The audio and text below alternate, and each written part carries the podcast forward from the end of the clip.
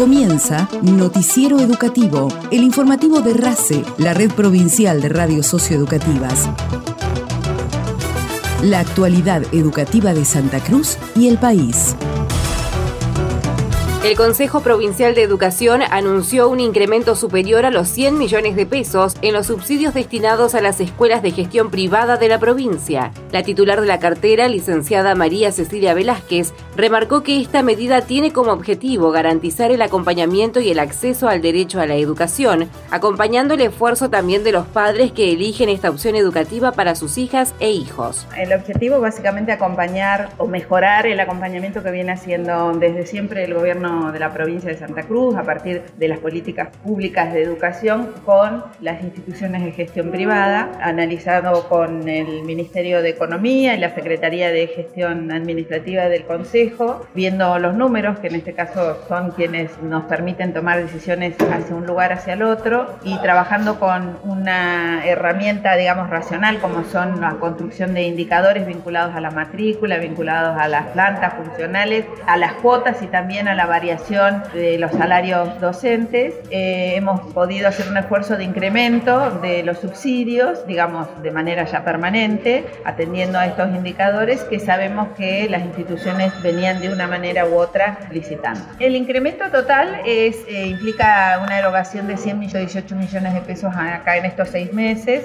y varían según cada una de las instituciones. Por eso les decía los los indicadores. Nosotros creemos que las leyes con consagran el derecho a la educación que es pública y que puede ser gestión privada o gestión estatal. Y también hacemos un, esfuerzo para acompañar esa decisión de los padres, en este caso, de que sus hijos hijas vayan o asistan a escuelas de gestión privada en este caso son subsidiadas, no como el 80% de las demás de gestión privada en Santa Cruz, que son subvencionadas. Quiere decir que ahí pagamos la totalidad de los salarios y otros tipos de servicios también de las instituciones.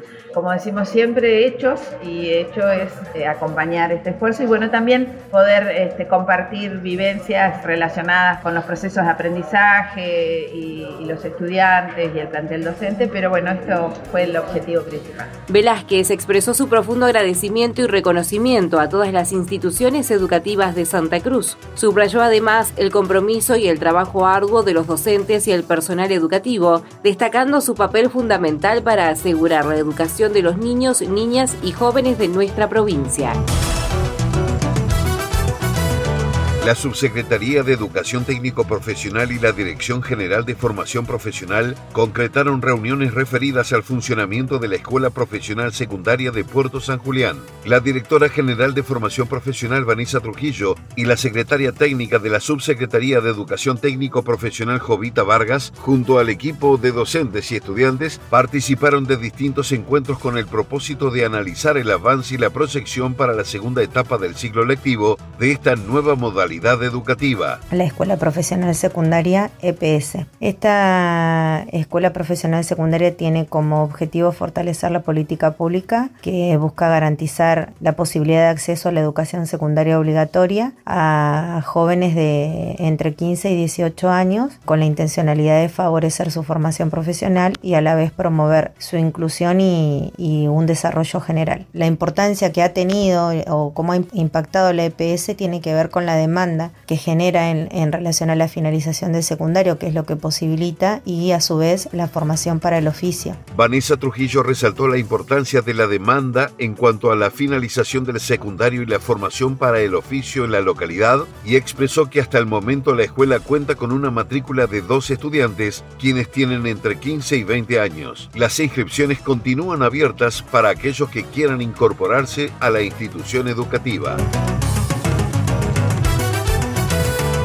En el marco del programa Recreo en la Radio, estudiantes que participan de las prácticas acuáticas fueron entrevistados a fin de dar a conocer sus experiencias en esta propuesta educativa y recreativa impulsada por la Dirección General de Educación Física. Alma Alderete, Ezequiel Gutiérrez y Mole Magester asistieron acompañados por las y los profesores Brian, Natalia y Agustina, quienes están a cargo de esta actividad que tiene como propósito generar espacios de encuentro y comunicación en el medio acuático, permitiendo a los niños, niñas y jóvenes enriquecer sus habilidades y adquirir aprendizajes significativos para la vida. La propuesta de prácticas acuáticas se lleva a cabo en el marco de convenios celebrados por el Consejo Provincial de Educación con el Club Deportivo Hispanoamericano y con el Club Atlético Talleres. Más información en educacionsantacruz.gov.ar. Noticiero Educativo RACE, elaborado con información propia del Gobierno de Santa Cruz y del Ministerio de Educación de la Nación.